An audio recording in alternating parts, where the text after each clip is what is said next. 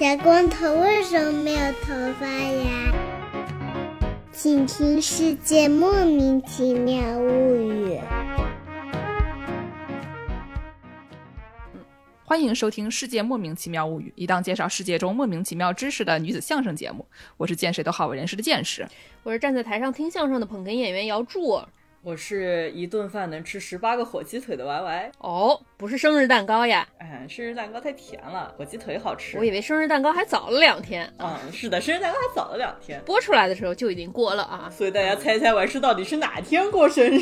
哎呀，小学奥数题呀你，小学奥数题啊，这个给了一个期间，大家来确定一下某一天的范围啊。哎呀，差不多了，就跟去年那个世界人民吃大饼那一期差不多时间啊，就是咱们 Y 师普天共庆的生日。我还是生日特辑，而且呢，这期节目呢还要送给这个我们片头说这个小光头为什么没有头发的那位这个虫宝小朋友啊啊小朋友，他这周末呢他妈要带他去迪士尼玩啊，哎呦好开心哦！虫宝呢是一个迪士尼在逃公主啊，非常可爱，所以说我们这期节目也赠送给虫宝，等他长大了以后倒回来听一听，说我当时去的这个迪士尼啊，它有什么好玩的过山车啊，有什么地方我去了，但是我不知道它有什么背景知识啊等等。我还没有透露主题呢，就这期我们来给讲一讲大家都特别喜欢的一种旅游景点啊啊，对，一种病，去了这个旅游景点以后呢，就容易患上一种疾病，那就是颈椎病。对啊，我以为是公主病呢，谁还不是在逃公主？怎么啦？公主病啦，没得治了。这两个病可能都会得啊。对对，所以这期的标题叫什么？迪士尼环球和颈椎病的预防和防治吗？不愧是社。区委主任讲的东西都非常像这种社区里面安排的一些项目，对，就是早上那种广播五六点，哎，给大家播放一下，咨询一下。我们还设立了这个热线电话，你要先吃一个疗程啊，对，再吃两个疗程就可以了。对对对对对，你要先买三个疗程啊。是是是，王师傅过生日为什么要说迪士尼呢？王师傅给大家讲一讲吧。啊，哦，这是因为就是我从小啊就有一个梦想，哎，就是我想去迪士尼过生日。从小就有这个梦想，是的，在逃公主这个公主级确认了，还是这是？那也不是，我只是特别喜欢这个迪士尼的氛围和迪士尼的动画片儿啊。那这个时候我们要问一个问题：我还是最喜欢的迪士尼公主是谁？猜一猜，我盲猜辛巴。不 是什么呀？辛巴，邦拉巴呀巴，对吧？你看得见的土地都是你的土地啊！对啊，这个光照着的地方都是我们的王国啊！对对对，对吧？对吧？这一听就是真的大公主。我也猜一个，我也猜一个，我猜茉莉啊，Speechless 是吗？给大家放一首，可以泡茶，都不是。我今天才跟这个剑师争吵过啊，这个谁看《狮子王》会喜欢辛巴呀？这喜欢的不都是鹏鹏吗？又好吃又好玩，对吧？刚才王师就说啊，谁看《哈利波特》会喜欢《哈利波特》？啊然后我就跟他说，但是如果你说比说最萌眼镜娘的话，然后你选一个《哈利波特》，我觉得就还 make sense 一点，你说对不对？眼镜娘的可爱性，对吧？就是就像辛巴基一样，眼镜就是它的本体。哎，对，是是是。呃，说回公主，好像我和虫宝的这个。喜好比较一致，我不知道是有没有记错啊？我喜欢那个乐佩公主，就是这个著名动画《魔法奇缘》里面这个啊主人公，就是根据莴苣公主改编的这么一个动画片儿啊，Rapunzel 长发公主是吧？对，Rapunzel 乐佩，中文翻译是这样的，就是那个把头发当绳子往外甩，像牛仔一样。对对对对，我只知道长发公主，我都不知道叫乐佩，是一个精灵宝可梦的概念。是是是是是，为什么最喜欢她呢？因为小姑娘可爱。不是小姑娘不都可爱吗？为什么是她呢？你这个问题就问到点子上了。就怎么说呢？应该说 Tango 的就是那个《魔发奇缘》啊，就是这个动画特别好看，表现了这个迪士尼的这种自主自强的女性精神啊。对，迪士尼还有自主自信的女性精神。是的，迪士尼的这个女性，呃，哪次开个节目再给大家说一说？就迪士尼的动画片可棒了。啊，就都改编的都特别棒，就是里面凸显了特别自主自强的女性精神啊。就是本来 Rapunzel 就是我把头发放下来，你上来，然后他改编了以后，基本上就是我用头发把你缠住，然后甩的到处都是的那种主动态和被动态不太一样。从你要来变成我要你来是吧？对，最后就变成了这个就是 Rapunzel 去拯救男主角的这么一个故事了，就特别棒，就跟当时小美人鱼的改编也是的。你看这个迪士尼多先进啊！好好好，但是我当时看完了以后，我特别不能理解的就是，干嘛救那男的？那男的有啥好？人高兴啊，对，所以就所以看《冰雪奇缘》就比较 make sense，就是别救那男的。对时代的一大步啊。哎，好了，我们说正经的啊，咱们说回这个迪士尼过生日吧。那我还是过生日想要去迪士尼，那迪士尼是不是还有过生日的那么一整套啊？哎，是我们要不然先给大家说说你在普通日子，不是过生日的时候去迪士尼是一个什么概念？好，助攻要不要来先说说？我们大概是在几年前，可能三年前是，我住在加州，这儿有一个迪士尼公园，但我并不咋去啊。最后一次去的时候，就是王师傅来的时候一定要去，我就陪王师傅一起去的，对吧？啊、是我就记得当时我们俩去还看了一个游行吧，我记得是花车游行，是我们俩还看了《小小世界》那个 It's a small world after all，是吧？我觉得怎么说，加州这个迪士尼乐园，我第一次去的时候觉得还挺神奇的，这一次去我觉得多少稍微有一点这个时代的眼泪了。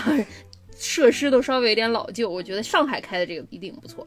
如果有空能去一下上海那个，肯定还是值得的哈。嗯，对，哎，给大家说明一下啊，迪士尼分很多种，有这个迪士尼世界。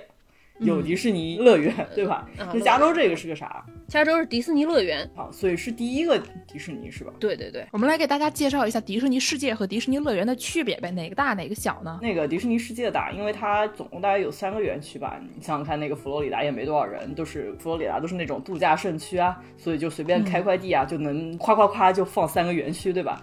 然后是加州这个是迪士尼乐园，它好像还有另外一个区是迪士尼冒险乐，园有。个迪士尼冒险乐园，对。行吧，那那继续说说你们上次去迪士尼的这个经历吧。哎，我们上次迪士尼没怎么玩儿啊，我还是给大家解释解释为什么没怎么玩儿。怎 么会这样？这个故事比较的曲折，就我是一个一顿饭能吃十八个饭团的人，对吧？哎但是呢，这个十八个饭团有的时候也会翻车，哦，就是上次呢，就是在去迪士尼之前就翻了一下车啊。啊嗯，我跟主公去吃什么圣诞节大餐啊，到别人家去吃圣诞节大餐，然后我不小心吃了人三十六个饭团啊，哎，不小心数错了，吃完了心又数了一遍。对，没记得啊，所以当时就翻车了。当时还没什么感觉，但是进了迪士尼就觉得整个人不太对了，哎，还去了一趟迪士尼的医务室。然后就直接大概是做完了一个啊游乐项目之后，就直接奔着人家医务室去了，王师傅自从从我这儿走了之后，我那朋友再也没叫我去他家吃过饭，已经没饭了。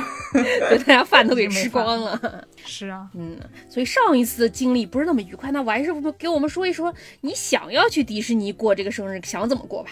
对我以前也是可能是圣诞那种当头去的迪士尼，然后是去的奥兰多这个迪士尼世界，嗯，当时是只去了它主要的那个最老的那个园区叫魔法王国、啊，听着就很充满了魔法。对，嗯当时觉得哇，这个迪士尼哇真的是很好的体验，就不仅是各种这种娱乐项目，看上去就是老少皆宜啊，就适合我这种老年人玩耍，也不是特别的刺激，下来基本上脚也不会飘啊，头也不会晕啊，人也不会吐。所以呢，就是特别适合啊，有老年人游玩。然后不光是这个样子啊，就是迪士尼里面，因为有很多像这种城堡一样的可爱的小朋友都很喜欢去迪士尼，所以呢，为了给小朋友们制造很好的体验啊。这个迪士尼里面还有专门的把你打扮成公主的这么一个叫美容沙龙，等等，这个东西跟在那个什么去京都的清水寺哎是不是一个概念？差不。多就是租和服嘛。对，去了以后，所有中国人暂时 cosplay 日本人不。是啊，可是去这个清水寺，你这是 cosplay 日本人。像王师傅这样的朋友去来到迪士尼，被打扮成迪士尼公主，这就不是 cosplay，这是把他真实的自我展示出来。我也不想当公主哦啊，我但是就是如果有想当公主的小朋友去迪士尼，他们是哎能真的变成公主的啊。变回公主，变回公主。哎对，就是在迪士尼这个啊魔法王国里面有一个叫 boutique 商店啊，就古董商店，叫哔不哩巴不哩布，什么？哔不哩吧不哩布，就是那个灰姑娘里面那个呃嗯魔法教母使的那个变身的那个咒语。哦，叫哔哔哩吧不哩布啊。是是是动画片版吧？不是那个最近新出的那个真人的一个黑人哥们儿，然后在那儿说 Yes girl。哎呦，它这个里面还有很多不同的套餐啊，给大家先了解一下。就好像这个商店最近不开门，但是如果过了这段时间以后，商店开门了，欢迎大家带着自家小娃去变成公啊变回公主啊。哦就是一个巴啦啦小魔仙，巴啦啦小小魔仙仙的概念啊，对吧？对，就里面就是有负责你的发型，嗯然后给你化妆，然后还可以给你脸上贴钻啊，哦，不愧是公主啊，脸上都贴钻贴。钻，对，还给你涂甲油，哎，这是最基本的套装。嗯，然后高级一点的套装呢，是给你配一个 T 恤啊，就是哔不离巴不离布的 T 恤，嗯然后还有那种啊蓬蓬裙，就那种纱的蓬蓬裙，突突，对，叫突突，我才学到啊，居然叫突突。还有就是这个最高级的这个是可以给你穿选你喜欢的公主的公主裙儿。高级高级高级。对，希望我们虫宝有机会来这个奥兰多迪士尼，我们带着他一起去变回公主。那我想请问一下，如果我去的话，我能变成辛巴吗？不是，那得粘不少毛呢，那还挺复杂的。这让我想到那个《狮子王》真人版。对。然后我就在那里说 Yes, girl。那是黑人教母，我觉得你也挺合适的。我也觉得啊，这些都是一些普通你平时可以去迪士尼也能玩到的一些项目，嗯，但是平时去可能只能做一个最低级的这种啊 package，只能涂个甲油，脸上贴个钻。那你过生日去呢，你就可以考虑啊，让家长给你多花点钱变装成公主。嗯，虽然我没有进去啊体验这个服务，但是我记得这个 boutique shop 和仙杜丽娜那个城堡，就是迪士尼那个标志性城堡，离得特别近。所以你可以换上那一套，直接去城堡里溜达拍照，是这个意思吗？对，但是就说到这个生日，还有一种特别体验，就是你嗯可以去在迪士尼里面有很多这种主题餐厅，嗯对吧？就主题餐厅里面可能是根据各种迪士尼动画片改编的，就比如嗯。说啊，这个《美女与野兽》里面那个野兽家里面那个大餐厅啊，哦，然后里面还可以给你放着《美女与野兽》里面的歌，嗯，然后还会有这个野兽出现在你的旁边跟你一起吃饭，不是野兽出现在你旁边跟你一起吃饭，那可不是挺吓人的呀。也不是吃了你，哎，剑士，你可以去化妆成这个《美女与野兽》里的这个野兽，我看跟这个辛巴差不了太远啊，脸上都哦沾你说得对挺多毛。那我还能挣点钱。是，去《美女与野兽》餐厅里做野兽他本人啊，挺好。嗯嗯，就是在这种角色餐厅吃饭，你订的时候可以说啊，我要为了我这个生日要预定个餐厅，然后可能还会有一些特别的服务，给你提供什么免费的餐后甜点。哦，对，我记得好像之前我看虫宝去年过生日就去了迪士尼，他们好像是住在迪士尼酒店里的，还会有米奇来跟你一起吃早餐啊，也非常的愉快，跟你做游戏啊。对，然后你住的那个里面房间里边儿还有各种专门的配饰啊，住的酒店房间里面就跟那个公主的城堡也差不多啊，画着哎彩色的，什么画着《冰雪奇缘》的啊。是妈妈说这个钱包啊，哎，是，不过住这个酒店有一点好，好像我记得，可以提前进园，对，你可以先进园，对。但就像我们这种贫穷的人类嘛，钱都花在吃饭团上面了，就也没有钱住这个酒店。嗯，但是呢，还可以蹭一下这种免费福利。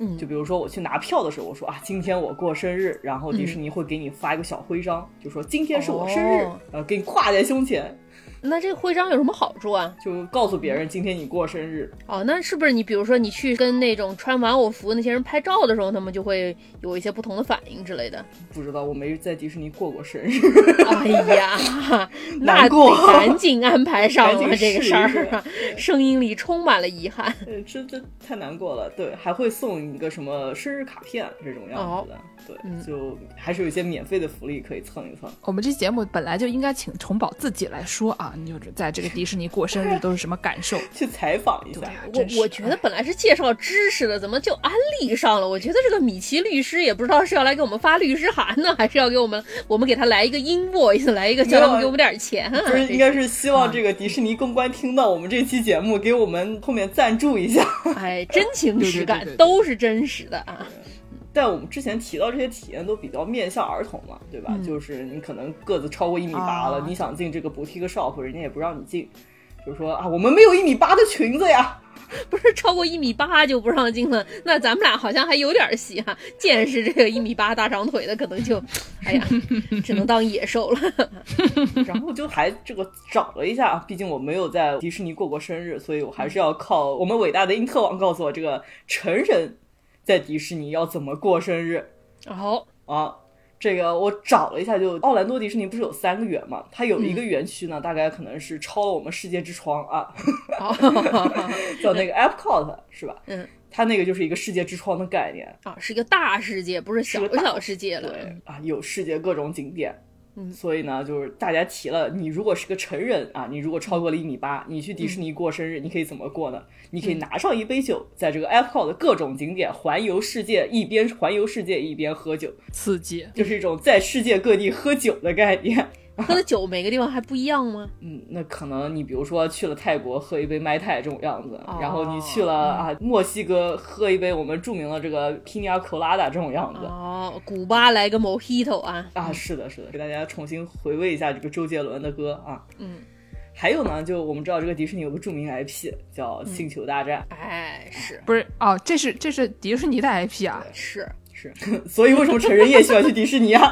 现在是不是突然就很有道理了？嗯，突然就头上顶着两个大馒头啊，就进去了。嗯当当当当当当。奥兰多迪士尼有一个园区，它还会有一个什么星球大战沙漠派对哦，哦，就是现在好像也不开放，但是哎呀，哎很难过，可能今年过生日过不上，明年去那边过生日。嗯然后这个沙漠派对呢，里面就有很多啊星球大战主题食物，不是星球大战主题食物，这都能吃？包子呗，头上拆下来的。什么莉亚公主头上拆下来的 包子吗？对对对对，还有那个棍子，我觉得他们那手上那个会发哦光的那个可能是、法棍是吗？对法棍啊、油条啊哦什么，的，是那种就是那个旺旺碎碎冰的概念。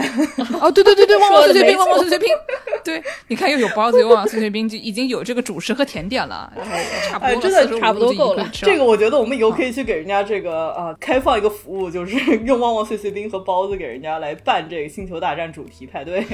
对，而且这个东西还可以是一个那种机器人餐馆，对吧？拿拿 R two D two 给大家上菜还有 C C P O 哎，对，嗯，我们已经这个计划做得很好了，明年我们这个计划就上线了啊！欢迎大家订阅，马上就可以卖钱，就剩下一个 PPT 了啊，赶紧给 PPT 做出来就好了。马上就被迪士尼告，好吧？为了让迪士尼看到我们，真的是太努力了。嗯，对，所以这些啊，就基本上你如果去奥兰多迪士尼世界想要过生日，就是这是一些可以看的一些服务。除了玩师介绍的这些，我还听说了迪士尼有一个什么尊贵的超级会员的体验，大家听说过没有啊？没有，说这个迪士尼有一个传说中叫三十三俱乐部啊，是一个华特迪士尼师傅，他生前啊，他想着我们这个迪士尼也要搞一些这个商务招待的嘛，商务发展的嘛，要招待这些非常有钱的这些合作伙伴们来我们迪士尼，不能叫他们也一起大太阳底下排队报，哎呀，穿个西装笔挺的，晒得脸都化了，不是非常的合适。所以说他在加州迪士尼里，他就搞了这么一个三十三俱乐部，好像上海其实也有，在这个迪士尼小镇里，楼上有一间像是那种喝酒的那种 lounge 啊，就是一个高级会所啊，天上人间。对会说所会所。什么呢？又要被迪士尼告了，不要瞎说。哎，是是是是，高级会所啊。说这个会员你还不能自己申请啊，只有他邀请你来，你才有资格来，是一个传说中什么黑卡概念啊。而且具体这个会费多少也没有人知道啊。有传闻说你这个第一年的会费要两万五千到五万美元一年啊。都可以上大学了。大家想一下，五万就是大概要三十万了，哎所以就是十五到三十万。哎，说后续的这个每年你最起码还要给个一两万美元。哎呀，说这个上海迪士尼乐园这个三十三俱乐部会员都已经排到二零二五年了。都有钱哦。哎，是，这些人要是每个人都把他们的这个会费中间的百分之十打给我们节目，那该多好呀！哎呦，做上梦了，这是。说这个高级的这个会员呢，你就等于说你在玩这个迪士尼的中间，你有一个歇脚的地方，你可以去这个会所里歇一歇。你前一天如果去别人家吃了三十六个饭团，再也不用叉着老腰坐在这个路旁边小凳子上啊，快要吐了找医务室了，你就可以去这个高级会所里躺一躺。它有好几个高级餐厅，你可以去高级餐厅接着吃，是那种有 dress code 的，你得穿的特别高级才能进去的那种穿成了餐厅唐老鸭的样子，我能进去吗？不 不是人家还是要商务休闲的，说是最起码。我想请问一下，辛巴我能进去吗？你穿一西装可能也行吧。哦，美女与野兽里面的野兽，他是穿西装的。对对对，我觉得那是能进去。这商务休闲，他肯定说你得穿上这个西装外套，他没有说你脸上不能沾毛，我觉得是可以的。嗯，然后三十三俱乐部还有自己尊贵的这种周边啊，就是一个米奇的那种帽子，上面写一个三十三。嚯，那我能自己 DIY 一个吗？就你想象一下，这个商务休闲的人士穿着一个大西装，头上戴着一个米奇的帽子，上面写了一个三十三，是有点刺激啊！就你说什么是什么吧，反正是一个这种平民体验不到的快乐啊，就是这么一个东西。是的，马上跑到那个衣物区一看，衣物每个小摊都卖。哎，我觉得没得什么意思，而且还听说说这个加州迪士尼里还有迪士尼老哥啊，这个华特迪士尼他给自己建了一套房在加州迪士尼里。一个公寓对对对对对啊，然后以前呢，你作为尊贵会员，有可能可以把这个当成 Airbnb 啊，当成爱彼迎民宿，你可以订一晚上。但是现在已经不让订了，好像普通人也看不到这个华贵的公寓长什么样。但如果你是这个三十三俱乐部的会员，你就可以去参观一下，了不起，行吧？啊，行吧。所以大家可以看一看，说上海的迪士尼小镇也有这个俱乐部，大家看迪士尼小镇里是不是有一个圆形的拱门，上面写了一个三十三，就是这个尊。尊贵的俱乐部啊，刺激！但你前你前一天少吃十八个饭团，你不就不需要了吗？你非要吃三十六个饭团过去，哎，还要搞这个东西，五万块钱一年，干么事呢？啊，是啊，这不是数学不好没得苏堆吗？我感觉我已经体会到了中国的怨念啊！本来想去迪士尼好好玩一玩的，结果就一直在那边看，我还是吐饭团啊！是，但哎，但怎么说呢？我后面会给大家讲，就是其实我还是也不是特别能玩刺激项目。啊，这也是有原因的，就不光是饭团的错，也并不是数学不好的错啊，就还有别的原因。嗯，对。那我之前还了解到，就这个迪士尼的项目啊，就不仅在陆地上有，嗯，就以前我也是给别人画图的时候，我当时老板特别喜欢带自家小娃去迪士尼。哦，然后他们去这个迪士尼呢，不光是去这种陆地上的迪士尼，就迪士尼还有个游轮项目，就是可能好像是从那个加勒比海那个附近出发。然后会把你这个载着到一个迪士尼专属小岛上，在那边停个几天，把你放下去，让我啊享受一下沙滩生活，哦，然后再把你接回游轮上，然后再开回去。然后这个游轮上的项目也特别丰富，就是有一些什么啊小娃喜欢的啊玩耍和戏水项目，或者还有专门的小剧场，就可能也是个 A K B 四八的概念啊，游轮上的 A K B 四八，这是游轮上的迪士尼小剧场，就有一些啊专门的一些什么歌唱项目啊。然后邀请大家一起去观看和鉴赏，游轮也是非常刺激。那我们来蹭个热点吧，我们都说到迪士尼了。而且都说到奥兰多了，奥兰多还有一个东西很出名啊，哎，是什么呢？我当时两个都去了。我这个上大学的时候，好像先去了迪士尼吧。嗯，去完迪士尼以后呢，发现觉得这个迪士尼呢还是比较的和平啊，就是里面的这些 ride 呢项目项目，对，你就坐那儿，对吧？然后看着各种小动物飘来飘去的，可可爱爱，就老少皆宜嘛。然后呢，一到隔壁啊，一到隔壁这个环球，就突然变得非常的刺激。对吧？你过去一看，拐着车先给你包扎一下，哎，然后一个大石头滚下来，哎呀，哎呀，里面的演员喝的到处乱跑，然后又一颗喷火球，一颗爆炸，乖乖不得了，感觉就像那柯南剧场版一样啊。嗯，这个比较适合我的这个兴趣爱好，因为毕竟我特别喜欢看柯南啊。对我这个也大家听出来，我们就是为了蹭这个北京环球的热点啊。哎，对，给大家说一说这个环球影城啊，到底是怎么样玩和怎么好玩啊？还有不同地方的环球到底是一个什么样的一个感觉？嗯，对，就届时给大家介绍了这个奥兰多的环球。那届时去了几个园区啊？我已经不记得了，这可能也快失联了。但是呢，我当时去的时候，好像哈利波特刚有哦，刚有，那还蛮近，所以非常爽，对吧？就是这个哈利波特有了以后呢，你就可以去喝黄油啤酒，然后坐它有一个 ride 是这个意思是你坐在扫把上，然后要追一个金色飞贼，然后呢这个三 D 的还被龙追，对对对，然后这个甩来甩去，反正看着蛮刺激的。我对这个环球影城的印象就是这个汽车爆炸。飞来飞去和这个《哈利波特》里面的这个 ride，然后《哈利波特》这个里面呢，还有一个黄油啤酒。这个所谓的黄油啤酒呢，你排队排半天一喝。感觉真的是把我的钱还给我，就是夏天那个街头，南京会有人拿着那种特别长的一根儿一根儿的那种甘蔗，拿那个榨汁机给你榨出来的干杂汁，哎，是差不多的概念，就是个糖水。对，真的是，哎呀，甜的不得了。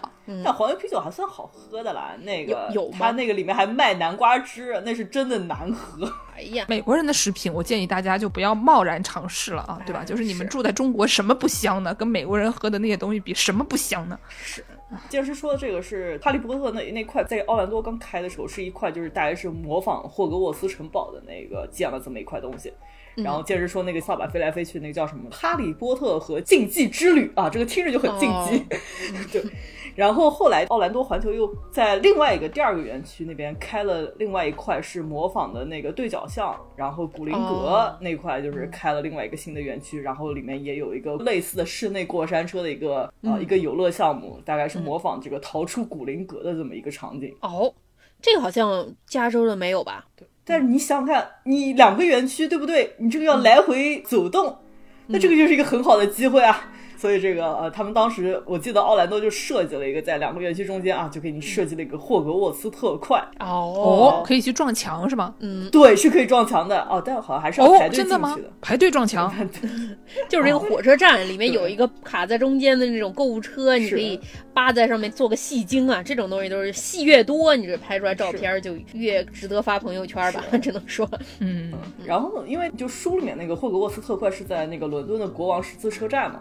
嗯，所以环球就相当于在自己的园里面建了一个小伦敦国王十字车站，嗯，然后就可以让你有一种假装在伦敦的感觉啊，你就可以拍个照片说啊，我今天去了伦敦啊，这也是一种环游世界的概念，刺激。所以说，我有一个朋友啊，又有一个朋友，助攻有一个朋友系列。对我有一个朋友啊，他在这个北京环球建成之前两年，他就在一个建筑公司里做这个项目。他是一个设计过这个环球影城的这么一名建筑师啊。他给我说了一些环球影城这个哈利波特系列的这么一些内幕啊。据说这个因为哈利波特城堡或者哈利波特世界这一块儿主题公园的内容吧，它好像是在每一个园区都有的。加州也有这么一块。哈利波特园区，毕竟城堡是一样的嘛。对，做的跟这个奥兰多这个差不了太多。北京也有这么一块哈利波特园区，但是它这个园区本身设计可能是差不多的。然后我这朋友就跟我说，说这个哈利波特园区，他们以前这个设计图都是手稿。现在大家设计起来不都是用电脑画图的嘛？然后，对，他们在设计北京园区的时候拿到手的是一个手稿，看的都瞎了。然后最后在北京园区设计的时候，终于把这份手稿给它现代化，搞到电脑里面，对，电子化了搞起来。然后，嗯，在设计这个哈利波特这个园区，它不是有很多小的那种可以互动的装置嘛？你可以去它那个。魔杖店里面买一个魔杖，然后你拿那个魔杖对着不同的点儿一挥什么的，它就会起一些效果。他跟我说做这些反应的这些装置啊，这些魔法装置啊，都是要罗琳女士亲自过目的。据说这些东西，所有东西做出来都得视频连接到罗琳女士的办公室啊，她必须要亲手做品控。我觉得也是非常的刺激。对对对，他还说这个之前我们说他们每一个园区的这些项目都差不多，但是它还是会有一定不同的。区别的，就像我还是刚才说，奥兰多这边这个哈利波特，它是。被分成了两个园区，所以说它有的时候会有一些地理位置上的限制，所以导致你虽然在里面体验是差不多，但是它做的时候，实际上对于设计师本身来说，还是有一些空间上的这么一种限制的。所以不是说每一个项目都是拿一样的跑过来 copy paste 复制粘贴就可以了，还是需要大家做一些这个设计的。这样，建筑师还是要派上用场的。对，还是有一些用的，还是稍微有一些用的啊。然后特别是像设计哈利波特这种。项目的时候，大家在排队做那个项目的时候，不都很长吗？所以说，你这个设计它不仅仅是这个项目它本身，你还得设计从你这个进门开始，它就有整一套的这个体验嘛。包括它这个天花板长什么样，包括它这个旁边的配饰长什么样。它一般它会有一个所谓的 on stage 和 off stage 这个前台和后台。包括这个迪士尼也好，我记得环球好像也是这样吧。它里面工作人员都不叫工作人员，它工作里面工作人员就叫 cast member，对吧？演职人员，对，演职人员啊，因为他只要出现在你面前，他就得要进入角色里，带着戏的出现在你面前的，戏精上身。是，对对，所以你在设计的时候，你就想说，你比如说你在迪士尼排着队，那个长发公主她那个头发还没戴上，光着个头就从你面前走过去，这是不是不太好？对，就出戏了呀。不光是光着头从你面前走过去，光了个头蹲在那个马路牙子上面吃盒饭。哎，是的，打到手机吃盒饭是 是的，然后把刷抖音啊，这种情况要避免。啊，对，他在设计时就得把这个流线分得很清楚，客人都在哪里，然后这个幕后工作人员都从哪里走。如果说你要这个路线不得已的需要交叉的时候，那这个幕后工作人员就得注意进去，你就得带上戏啊。前一分钟抽着烟，烟头一掉，你就是要把戏给整上，脸上的微笑要挂上，口红要抹抹好，对吧？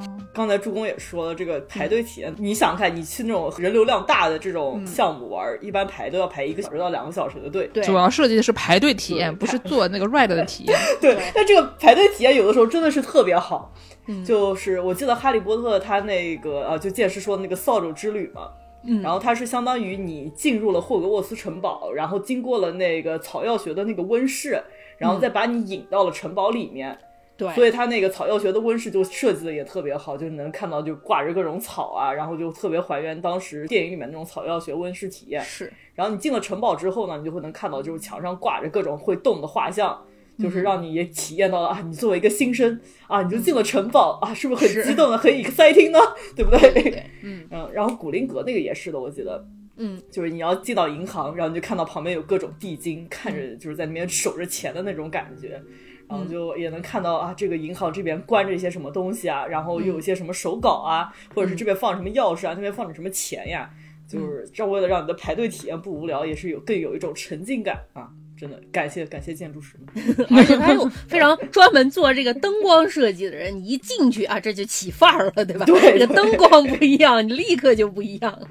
所以中间设计还是有很多细节的，而且特别是你要是觉得我，比如说我在奥兰多玩过这一个《哈利波特》的竞技之旅，那北京这个还值得玩吗可以？找不同。哎，你别说，我还专门问了一下我这朋友，他说这个项目这些路线都差不多，比如说这个剧情啊，你追这个金色飞贼也好，包括你骑扫帚也好，这个项目它本身是差不多的，但是它体验感会在更新新开的园区，它这个体验感会更强。比如说它这个排队体验，像加州的这个画像里面都是那种液晶屏啊，画像里面的人都会走来走去。我没看过北京啊，北京那个肯定也也是更高级一些啊。然后你进去坐的这个本身项目，你不是一般都是过山车嘛？你会坐这个车厢，坐的这个车厢也会有升级，坐的这个感觉也不一样，而且它里面的这个什么音乐啊、灯光啊、画面质量啊都会有提高。从三 D 变成了四 D 啊，哎呦，对，给你喷个水，往你脸上喷点水啊，是不是？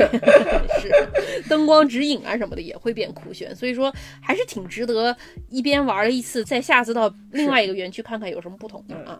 嗯对，这个竞技森林项目，那个大阪的环球好像也有，就是到处的环球都有，毕竟应该是个拿手项目。嗯，拿手项目那除了这个拿手项目，还有什么别的拿手项目呢？这个环球影城哎，剑师说那个爆炸的，是不是啊？我知道，就是环球影城有另外一个拿手项目，就是叫这个木乃伊归来的这么一个室内过山车。木乃伊归来好像是有一个会滚的吧，还是什么东西？我记得那个爆炸项目好像是那个，就是上个世纪一串那种在什么热带雨林里面寻宝的那个那个叫什么来着？夺宝奇兵，对对对，Indiana Jones。这个夺宝奇兵这个好像加州没有，加州的应该是 Studio Tour，就是带你去参观拍电影的这些摄影棚。嗯所以说可能是一个特色项目，你可以坐一个小火车带你去看一看 各种有一个小广场啊，那个小广场就是每个电影只要有那种小镇的那种广场，嗯都在这个广场里拍的。然后还有什么那种《速度与激情》里面那个汽车特技是怎么做出来的，啊一撞就爆炸了。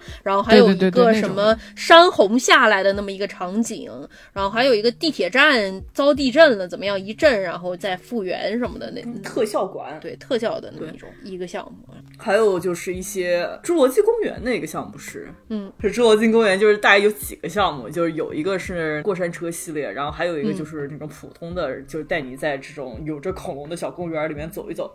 我觉得这个侏罗纪公园是不是到处设计的时候也会这种升级你这个恐龙的仿生程度啊？哎，好像应该是的。对，哎，那那是要肯定要体验一下新的这种样子，哎，感觉不错。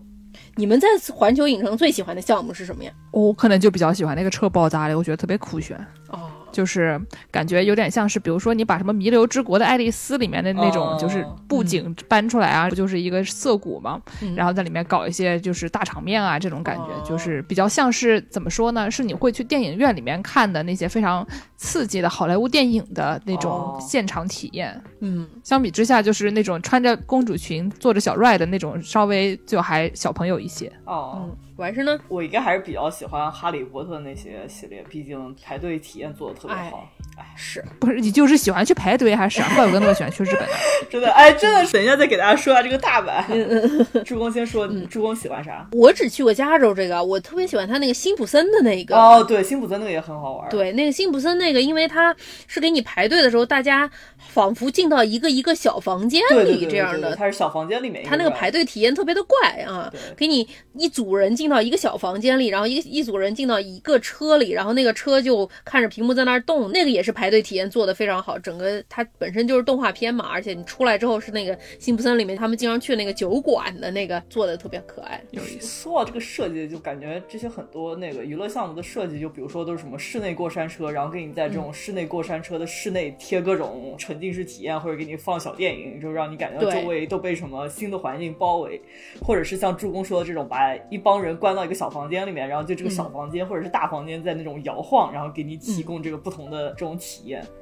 让我想到是上周五去听了一个啊 r o n i Chan 的这个脱口秀，就提到了我们明伯利亚就是有一个啊著名的美国商场，里面有这个室内过山车。是啊，对对对对，Mall of America 里面的那个。对，就是人说这个室内过山车，这个是得多抑郁的人才能想出这么一个想法。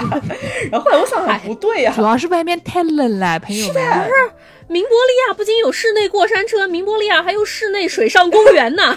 明伯利亚那个室内水上公园，不是一般水上公园有那个划那个大管子吗？管子里有水，你做一个游泳圈划下来。明伯利亚那个水上公园还追求刺激，那管子还从楼里面伸出一截出来，让你体验一下冰天雪地。哎呀，得亏那管子里的水有没有立刻就在那个胳膊肘那儿动所以我有一个问题：鱿鱼游戏是不是在明伯利亚拍的呀？嗨。应该不是 啊，韩国也挺冷的啊，差不多也是个东北的概念。哦。我想那个我们上次出去团建的时候，不是还去了这个喵狼喵 Wolf，在那个三塔费，在新墨西哥州的。那个比较一下，觉得这个喵沃夫怎么样呢？可能像环球或者是迪士尼，我感觉都是那种比较老派的、比较正经的这种游乐园设计，它是有指引的。你进去之后，你就这样走那样走，然后它的这个引路什么都是规规矩矩的，给你一张地图，那个地图都是比例不太对，但是你大概也能看出来往哪儿走，这样对吧？但是喵狼那个就是有点颠覆传统解构主义的感觉，就是你觉得这也能行啊？你觉得明。显是一个装饰的地方，但它实际上是能去到下一个地方，而且它没有一个明显的引导你走的这么一个通路，你有一些自由度吧，可以自己探险，是一种开放世界和这种传统 RPG 的概念。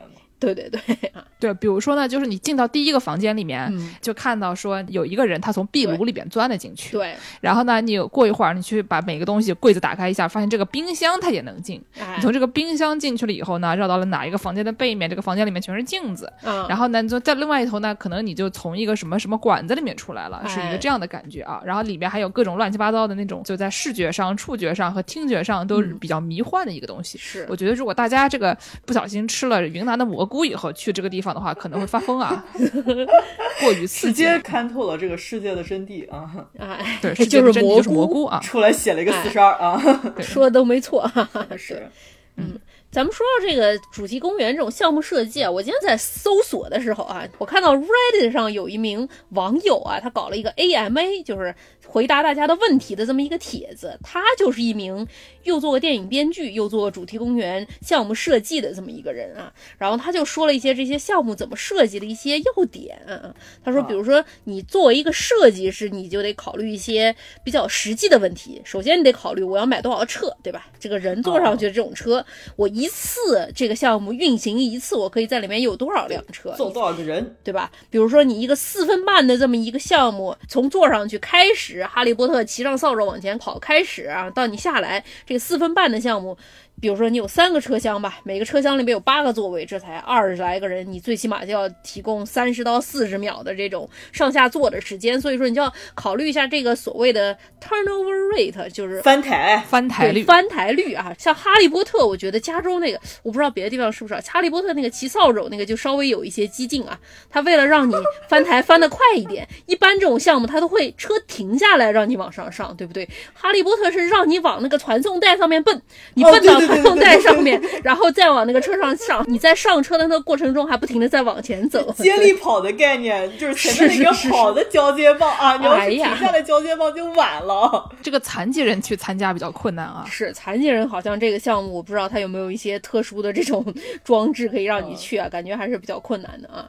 而且这个网友还说啊，他说这个你在做电影道具的时候，这些道具很多都是做的很脆弱的，大概就是纯视觉嘛，你观众你也不能跟他互动，所以说你就大概做出个样子，拍出来像就行了，啊用一次就算了。但是这个主题公园里的道具，他原话说啊，得要这个星球崛起了之后，黑猩猩拿着这个鼓棒子打过来之前，它都不能坏。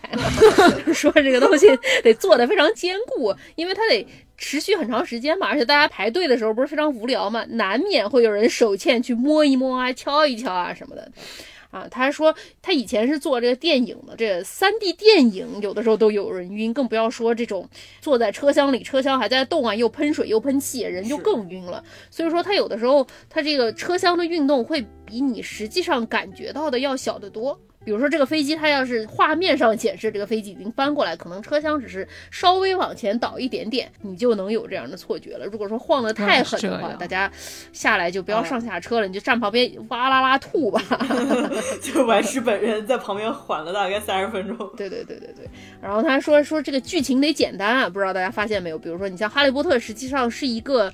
挺复杂的这么一个故事，但是你要做这个项目的时候，你就得把它简化、简化再简化。毕竟你不知道去做的人他是不是深度粉丝啊，什么都知道，每个细节都认识。也可能有人就是，啊，那个是魔杖吗？对，是他们用来施魔法的。我骑的是扫帚吗？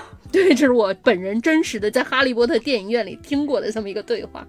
但反正就也有人可能，比如说陪着家人来的，他可能并不知道这个电影的细节啊、剧情是什么，所以你就得把这个项目做的足够简单，让他知道最起码哦，我骑一个扫把，我前面有个东西，我要追他，我后面有个东西在追我，我要跑，达到一个非常简单的这么一个模式，所以可以让大家都可以玩。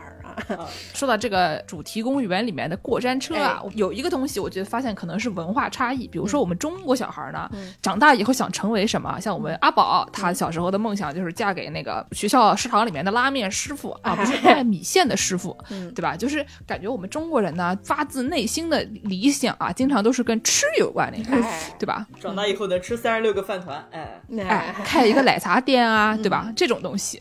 但是呢，我在美国的时候，因为我们教这个语言吧，语言经常就是你会让人。说一些那种非常愚蠢的话，因为你在男的你也不会说，对吧？所以呢，就是经常会问一些小朋友这种将来想做什么样的工作，从事什么样的职业。哎，我至少有两名学生都说过啊，我将来啊要成为这个设计过山车的人员，成为一个 roller coaster designer。哎然后一开始还觉得这个东西 oddly specific，对吧？就是有一种说我将来想嫁给那个做那个某种米线的师傅，过桥米线啊。哎，对对对对对。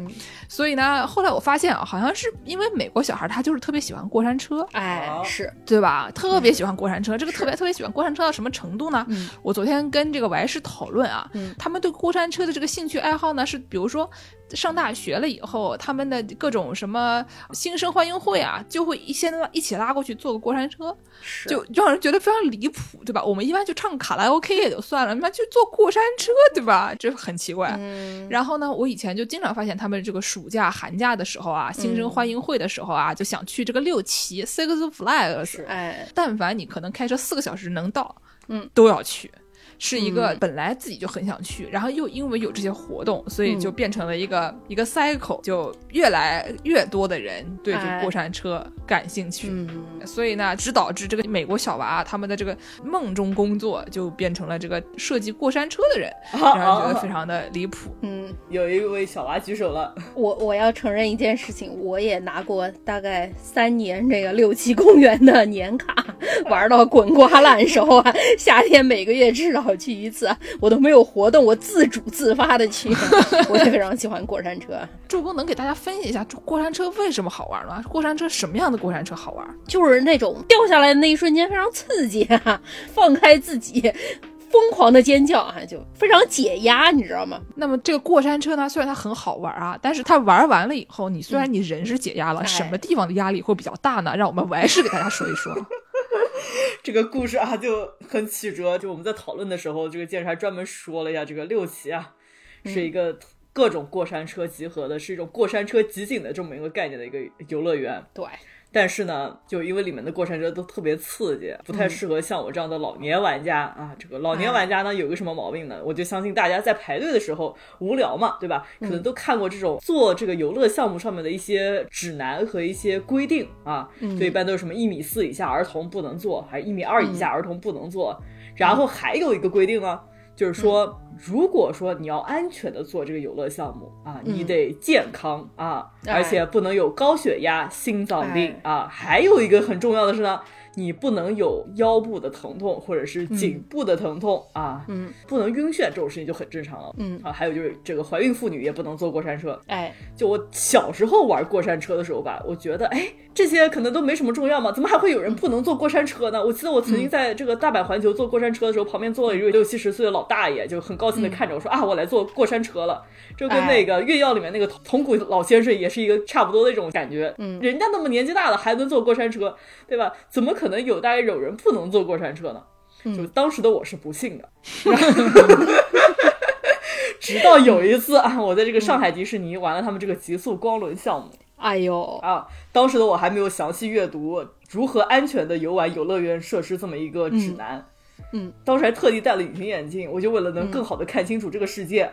嗯，我当时坐上了这个项目，我就觉得哇，真的刺激啊，又快，周围还有各种酷炫的光效果。然后我的小伙伴在我后面一辆车上，我还特地回头跟他打了一声招呼。哎呦，哎，这回头啊，那个潇洒，对吧？然后下来我就发现我的脖子不行了。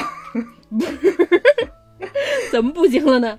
吐了吗？呃，没吐，当时就是过了一阵时间，就觉得这脖子不太舒服，就可能要去看看这个著名的省中医院，看看什么正骨啊，然后做做针灸，要看看颈椎病。然后后来我发现啊，就我大概阅读了一下，就是嗯，可能脖子不太好的患者啊，如果做这种游乐设施的时候呢。千万千万不要乱动、啊！就不要东张西望，也不要往前倾。你要把你自己稳稳的固定在座位上，然后保持一个舒服的姿势、啊！就不要像我一样坐死啊！不要东张西望，不要把头伸出去。伸出去的话，你下来就废了啊！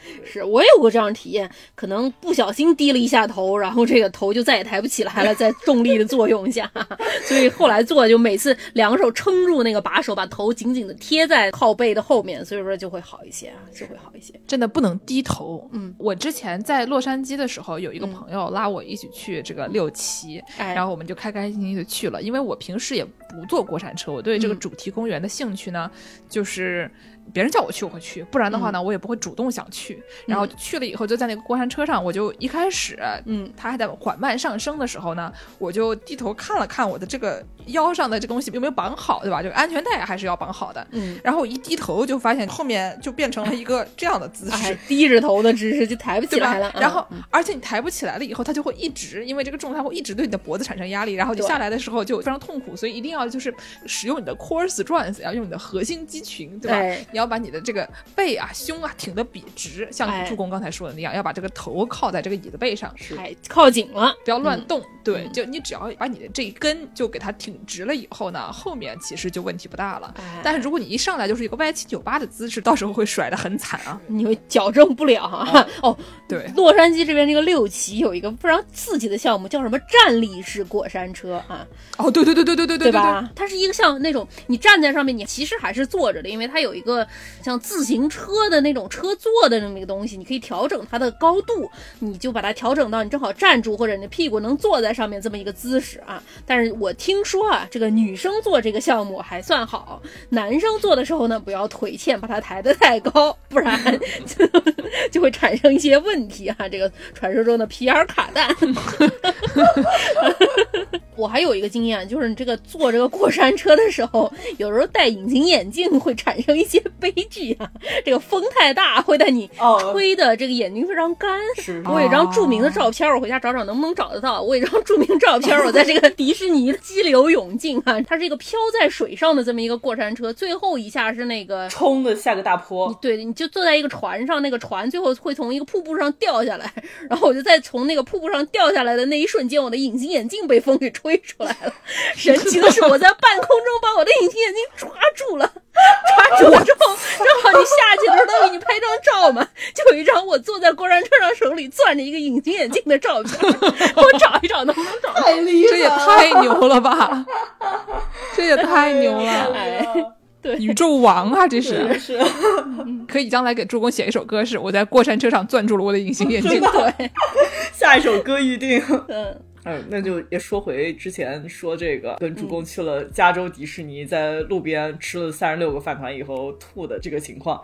就也不全是饭团的锅啊，就说不定以后状态好的时候吃三六饭团还是能吃的。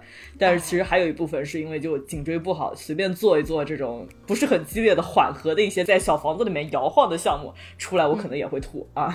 哎呦，哎，真的是，所以以后再也不能做一些激烈的项目了，只能去迪士尼做一做这个什么小小世界。对，为什么迪士尼适合玩世过生日啊？就是因为适合老年人，适合颈椎病患者。不过说到这个主题公园啊，我今天还看到主题公园 AMA 那个网友还说了一个特别有意思的事儿。他说这个主题公园除了它这个项目设计和它这个建筑设计之外啊，它有这个大的规划是怎么做的？不知道大家注意过没有？迪士尼乐园它在规划的时候，它就会保证全园最高的地方就是那个灰姑娘那个城堡，所以说它这个中间是一片比较平的，然后周围的有不同的主题的，然后你去玩，但是你在哪里基本上都能看见这个城堡。大家觉不觉得这个设定非常的眼熟啊？非常的耳熟啊，对吧？你在一个地方啊，这个当海拉鲁老流氓的时候，四处作恶一方的时候啊，你看到那个加农的城堡啊，对啊，就是你的目的地。对，海拉鲁老流氓的时候啊，你突然一抬头，是不是也能看到一个城堡啊？好像在很多游戏后来在设计的时候，也会采取这么一个设计的方案。而且还有它这个，它会有不同的主题嘛？你去一块儿，像还是刚才说的这个什么星战主题啊，你进去它就全都是星战的这些东西，或者是像环球的这个变形金刚这个主题，你一去这一块儿全都是变形金刚的这个威震天站在那儿。对对对，一个话痨的这么威震天啊，在旁边 各种说混话是吧？对，然后他这个设计师他在做的时候，他会费尽心思把他这个周围所有细节都做的让你觉得好像是一种沉浸式的体验。这个其实也是后来很多电子游戏也有，就是你在一个地图里到了一块地方，它所有的这个天的颜色啊什么都会变。好像黑魂里面也是这样，你到了一块它就会变得完全主题不一样。就比如说雪原嘛，就不同的区域有不同的主题。就比如说新手村就是一个。热情村民欢迎你的这种烧烤大会主题啊，然后再跑一跑，然后再到一个教堂区啊，就发现啊，周围的人都是那种牧师的这种装扮，然后每个人都拿着提灯，拿着镰刀，也是很热情的欢迎你的这么一个主题啊，就是有点害怕，拿着镰刀很热情的欢迎你。对，然后或者是什么一个啊，到禁忌森林里面就是一些什么蛇啊，然后看上去很可疑的狗啊，然后很可疑的这种 NPC 小怪啊，都是不同的地方不同主题，然后更有一种沉浸感啊。嗯，除了这个游戏设计的时候有一点像这个主题公园，还有一些游戏就是专门关于主题公园的。我们之前说的这个过山车大亨啊，对，我还是给我们介绍一下哈。其实过山车大亨我当时没怎么玩过，但我记得就是一个你可能是扮成了一个肥肥胖胖的一个老板，然后你就给自己建一个什么过山车公园，然后在里面放不同的过山车，嗯，然后你自己可能不是很熟悉这个具体的过山车规划。然后你开园的时候发现，哎，这个过山车怎么垮了？怎么人都死了？哎呦，嗯。就是过山车，你得设计它那个弯道正好嘛。它这个过山车有个惯性，对吧？你就发出去过山车，它能绕这个一整圈都能绕过来啊。你不能绕一半，那个车停在中间，人就挂在那儿，脑淤血，对吧？也行吧，钱包都掉下来。所以说，你就得想办法把这个过山车这一整个项目流程做清楚了。但是凡人去做，你也不知道该做成什么样。物理学的不好，所以说你就得从这个 trial and error 里面啊，这个尝试里面学习。所以经常就有一些游客在你这个没做好的时候就被甩出去啊，搞死之类的，这样的非常有意思啊。要，就是直接拿人来尝试啊。对对对对。哎，还有另外一个游戏，我不知道我们主播们有没有玩过，就是叫主题公园。然后它的这个简介，我看这个百度百科上面的简介说，就是建造自己的迪士尼王国啊。哎呦，有哎呦，看上去好像比过山车大亨更加的怎么说呢？主题公园一点。就主题公园里面不仅有过山车嘛，就可能还会有些别的，比如说什么啊，旋转木马，或者是我们之前说的什么给人做装扮的这种补替和 shop，对吧？哎，还有一些我看这个截图里面有个什么大苹果啊，就看上去更加的充满趣味性一些。哦，对对对。我之前还看过那个著名 UP 主王老菊直播过一个什么《侏罗纪公园》，也是这个经营类的游戏啊。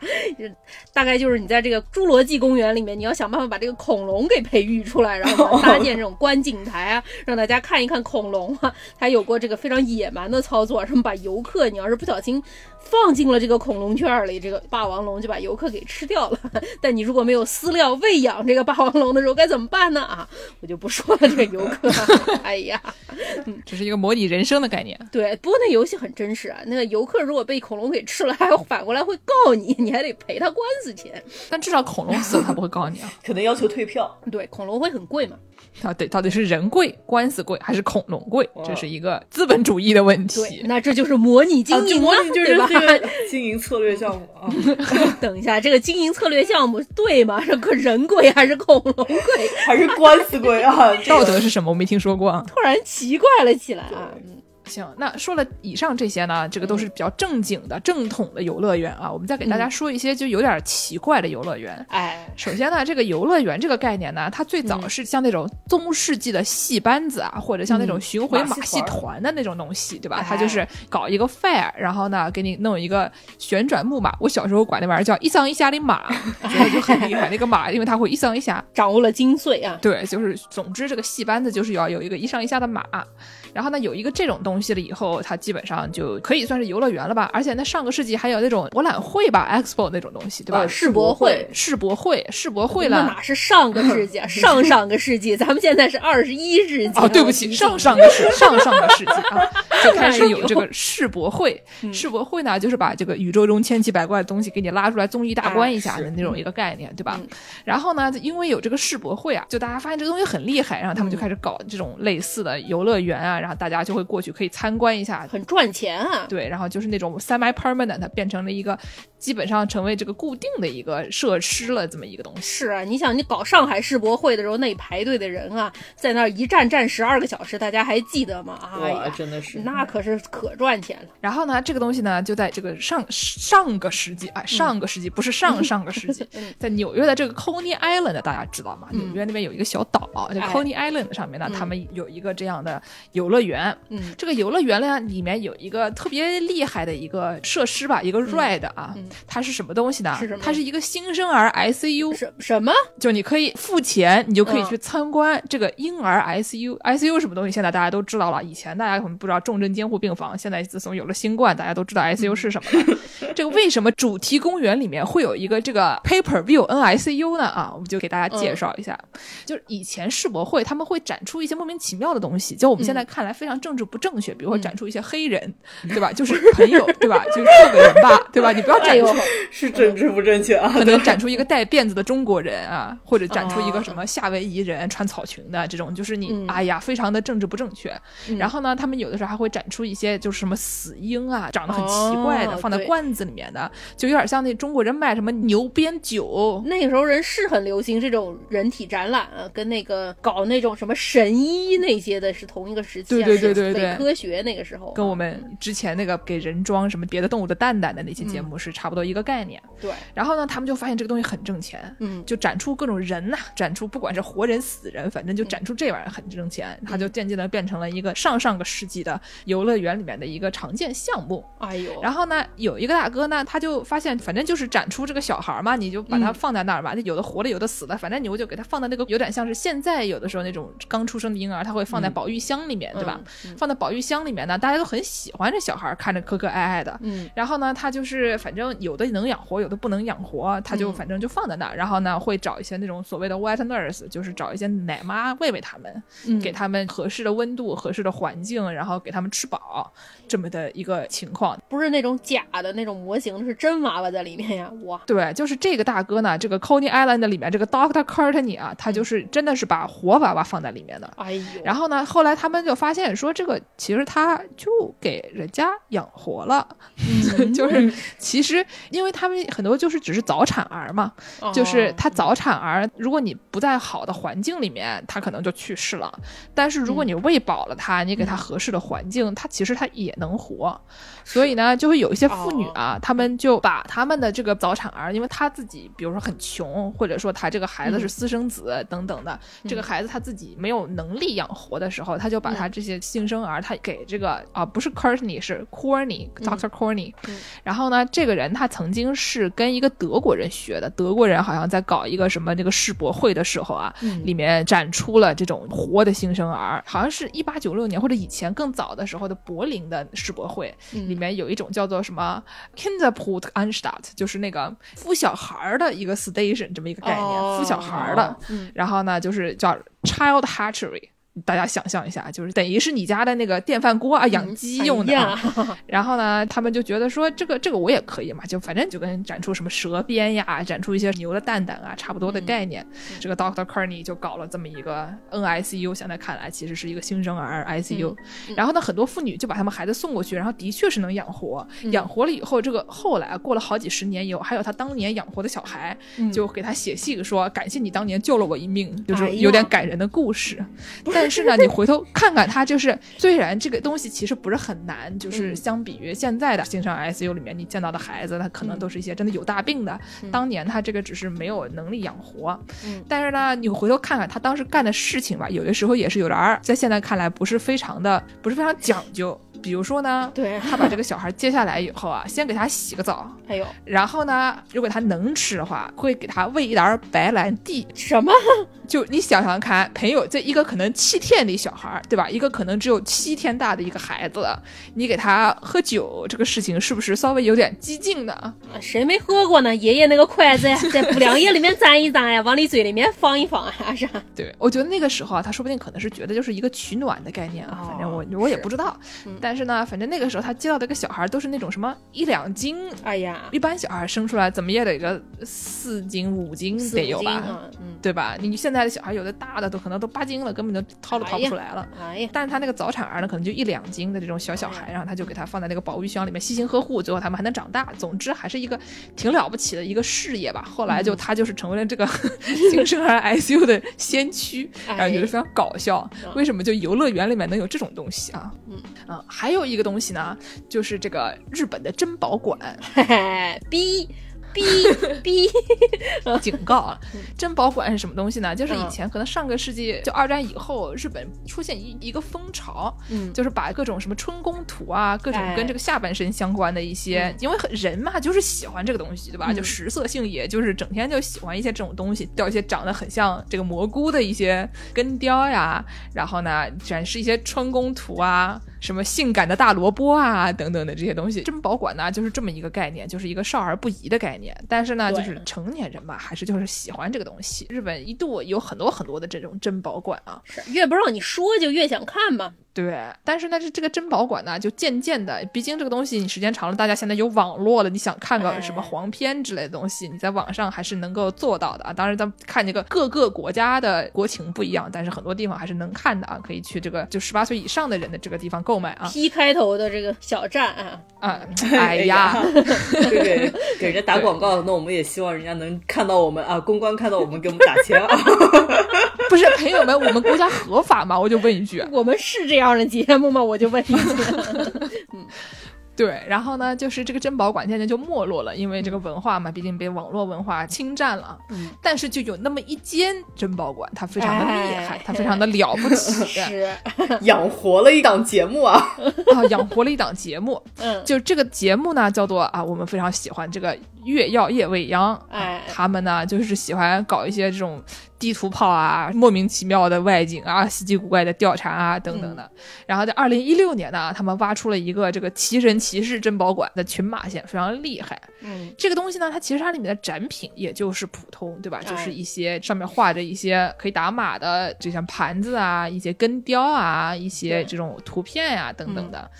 但是呢，这家珍宝馆它特别厉害的是什么呢？是他们的馆长，他们的馆长这个叫做清口，是人厉害啊。这个清口呢，就是说你在用中文的语境里面，你说他叫清口，大家都不会说什么，对吧？但是你在日语里面的话，这个名字是要打码的，因为呢，他大概就是一个姓丁的馆长啊，就这么一个概念，或者是姓蛋的馆长。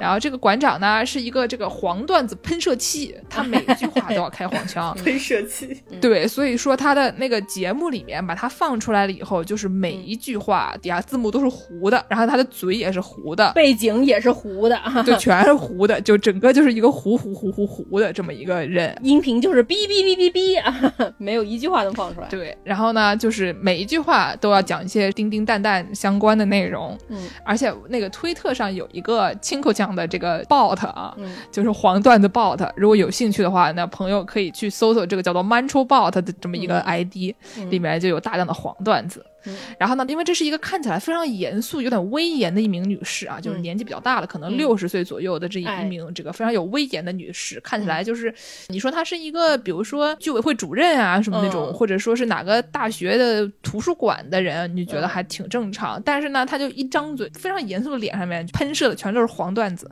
嗯。然后大家就问她说：“你是怎么记得这么多黄段子的？”嗯？然后这姐们儿说：“干了三十年了，白痴也能记住了。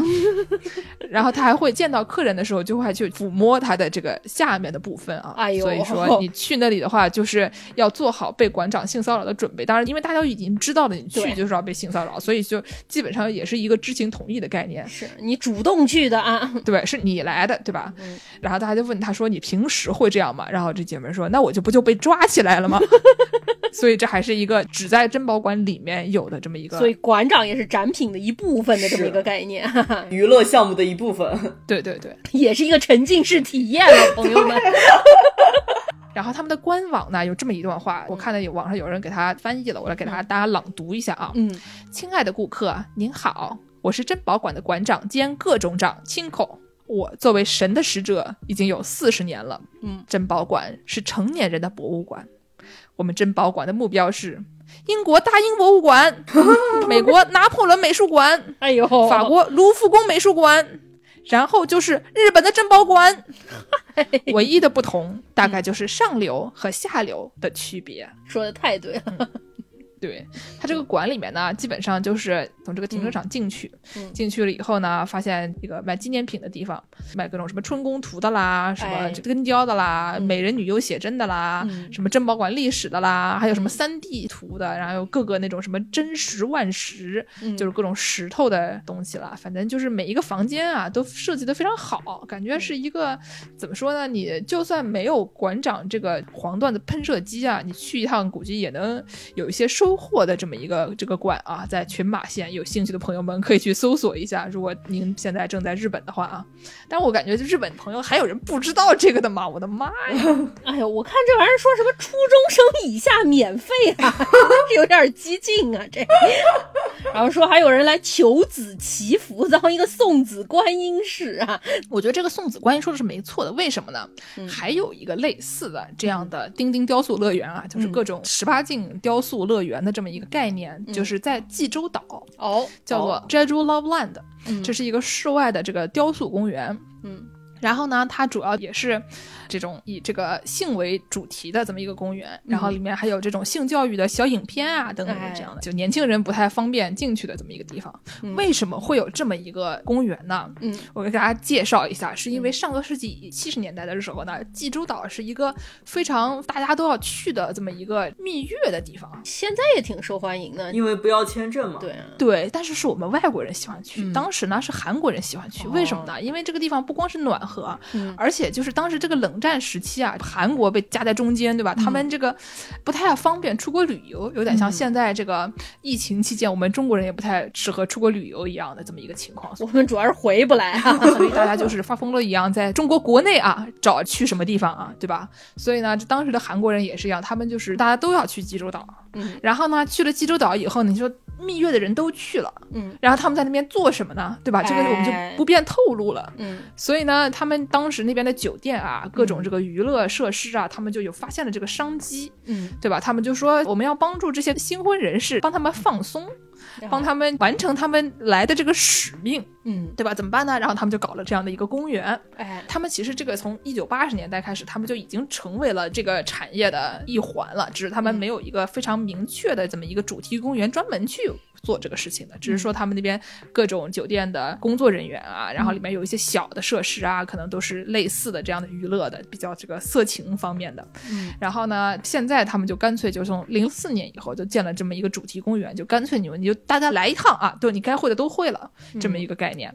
然后呢，我昨天为了研究一下这个韩国珍宝馆，我还专门上网查了一下。嗯，这个性教育先驱啊，哎。然，后发现他们济州岛官方网站，他们上面有这样的介绍，说我们这个济州岛的 Loveland 爱情公园啊，它上面有四条官方介绍：一、济州岛唯一可以在夜间游玩和观赏的爱情乐园；嗯，二、充满幽默和快乐的性主题公园；没错啊。三、令人吃惊的神秘想象世界和爱情乐园，又重复了爱情乐园。重要的话四，鉴赏爱情与情色的美学，这里不是猥琐的空间，而是艺术的田地。嗯，所以是一个怎么说呢？在官方来看，都是一个非常值得庆祝的这么一个非常好的地方。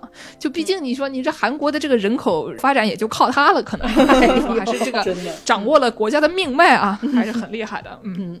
嗯然后我们最后再给大家说一个，也是我们周边的这个越南的胡志明市，他们有一个也非常厉害的一个旅游公园，叫做仙泉旅游公园。哦，仙泉旅游公园是什么样子呢？是一个所谓的佛系主题乐园，佛就是系，是什么正风欧巴捧着一碗莲花灯吗？差不多吧。是因为里面有很多这种佛祖啊、观世音菩萨啊等等的各种这种佛系雕像啊，到处都挂着这个神啊、佛呀、我记得好像以前那个小陈师傅跟我说，他去他去哪儿来着？山东。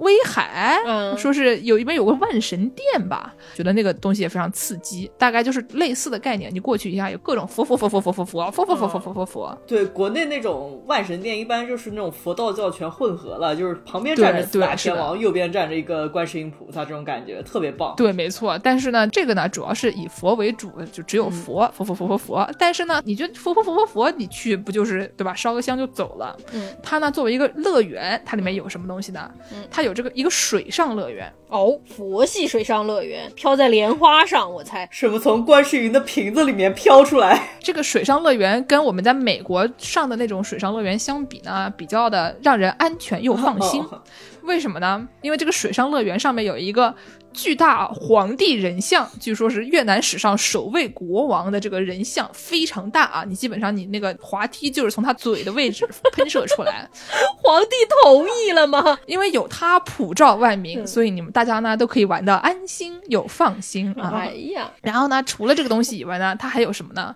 它除了是有水上乐园，它还有一个动物园，里面有很多的鳄鱼啊。不是不是安心和放心吗？万一不小心掉到鳄鱼池里怎么办呀？哎呀，反正有那个国王普照众生的没有关系，对吧？它里面水上乐园旁边就是鳄鱼池啊，你不小心翻过去了就过去了，对吧？这就跟是不是那个侏罗纪公园的游戏差不多的概念？嗯，对，万一你没钱喂鳄鱼，你就拿游客问。你穿着泳裤去鳄鱼公园，鳄鱼一看，哟，这吃的来了，包装都给我拆好了，这 火腿肠外衣都给我脱好了。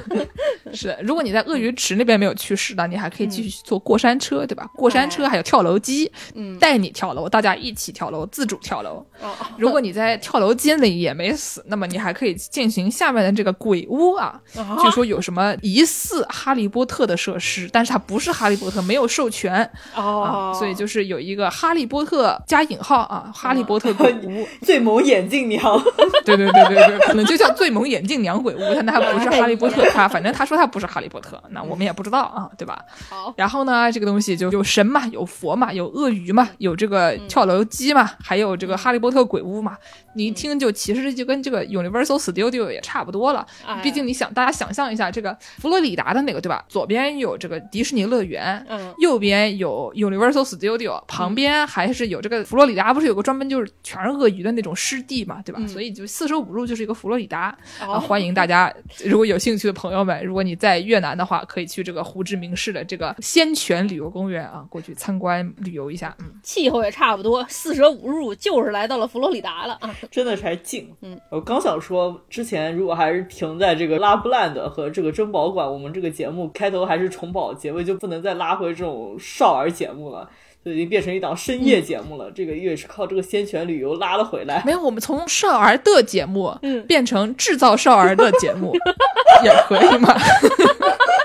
强行圆回来。强行圆这个还行，行吧。行，那我们结尾给大家放首什么歌呢？王师傅，哦，这个我当时跟剑师在讨论放什么歌，然后我就推荐了我最喜欢的一位这个闽南台语歌唱家啊，陈柏胜老师。当年翻唱了一首《冰雪奇缘》里面的主题曲《Let It Go》啊，他唱了一首闽南语版本。据说迪士尼特别气愤，还在优管上特别把它给下架了。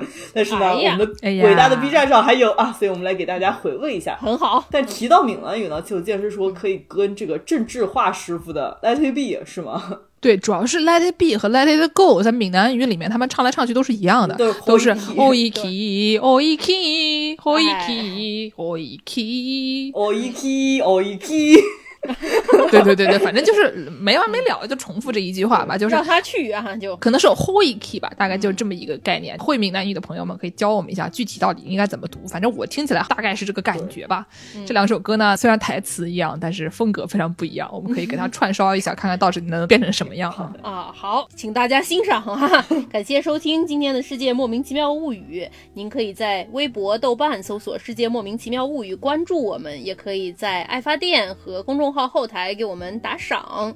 如果你想加入农广天地粉丝群的朋友们，可以在公众号后台回复“加群”，就可以获得入群方式。哦，这个时候我要给我自己打一个广告，我突然想起来，我要给大啊，家打一个广告。对对对我们剑师出道了。哎，剑师呢？最近啊，上一期节目里面，嗯我翻唱了一首青年小伙子的名曲，《让我一辈子抱着你》，啊，让我一辈子抱着你，你别不乐意啊，这么一首歌曲。嗯然后呢，得到了广大人民群众的一致好评以后，纷纷要求这个上线网易云，嗯然后让大家能下载循环播放啊，就是在车里播放。提提神儿啊，给加油站的小妹播放，然后嗯放到一半给强行掐蓝牙，让全办公室都听见啊，等等的有各种要求。嗯所以呢，我就是给他上传了网易云以后，一不做二不休，把之前节目里面出现过的一些插曲啊，嗯还有基本上都是一些我本人的一些搞笑原创曲目，都给上传了这个网易云。创作啊，创作对啊，剑是个人创作。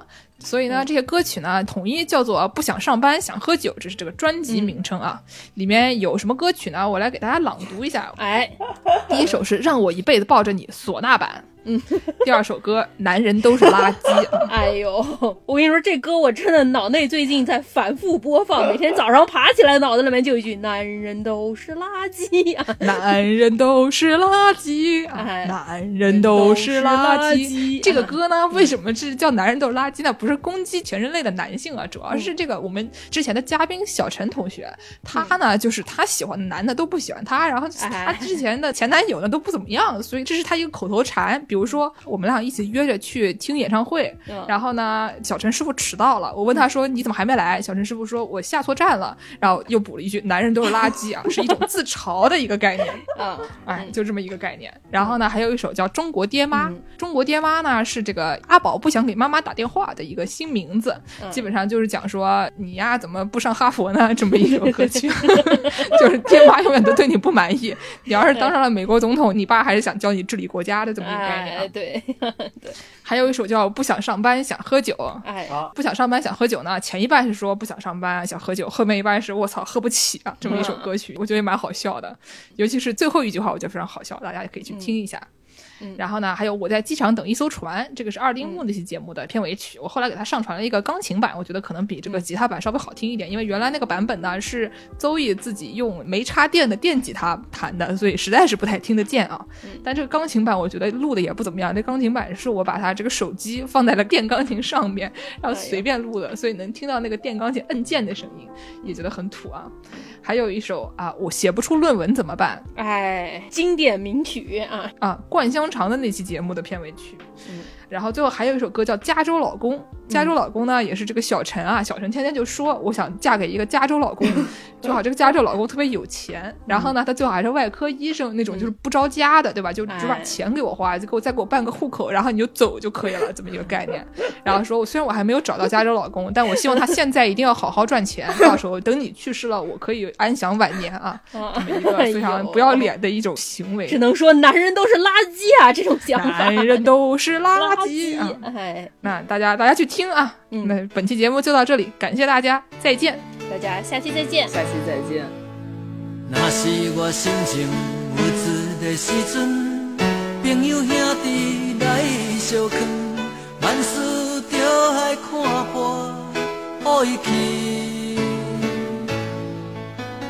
不管有什么悲伤的代志。人生海海无聊时，也无你要安怎好意去，好伊去。